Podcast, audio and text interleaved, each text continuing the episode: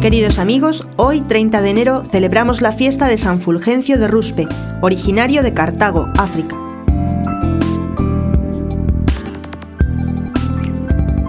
Nació hacia el año 468 y fue nombrado tesorero general de esa provincia por sus cualidades de administrador.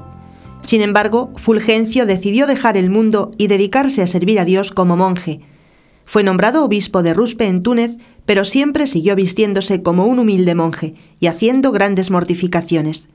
Fulgencio tenía el don de la oratoria y sus sermones conmovían a toda la ciudad, pero lo que más la conmovía era su gran amabilidad y humildad.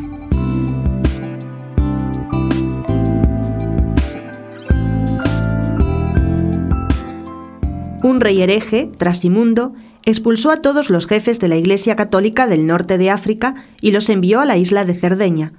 Allí desterrado, Fulgencio se dedicó a escribir contra los herejes arrianos que niegan que Jesucristo es Dios, y al rey le impresionaron tanto los escritos de este santo que le pidió que no los propagara. Le permitió volver a África, pero allí los herejes, al oír lo bien que hablaba Fulgencio en defensa de la religión católica, pidieron que fuera desterrado otra vez.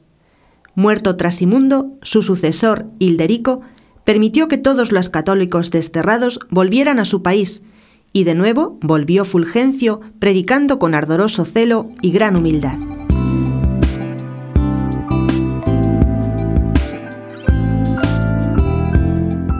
Los últimos años, San Fulgencio de Ruspe sufría mucho por varias enfermedades y exclamaba frecuentemente, Señor, ya que me mandas sufrimientos, envíame también la paciencia necesaria para soportarlos.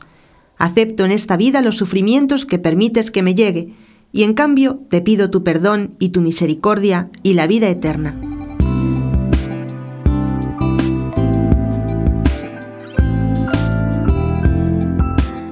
San Fulgencio de Ruspe murió a los 66 años en enero del año 533.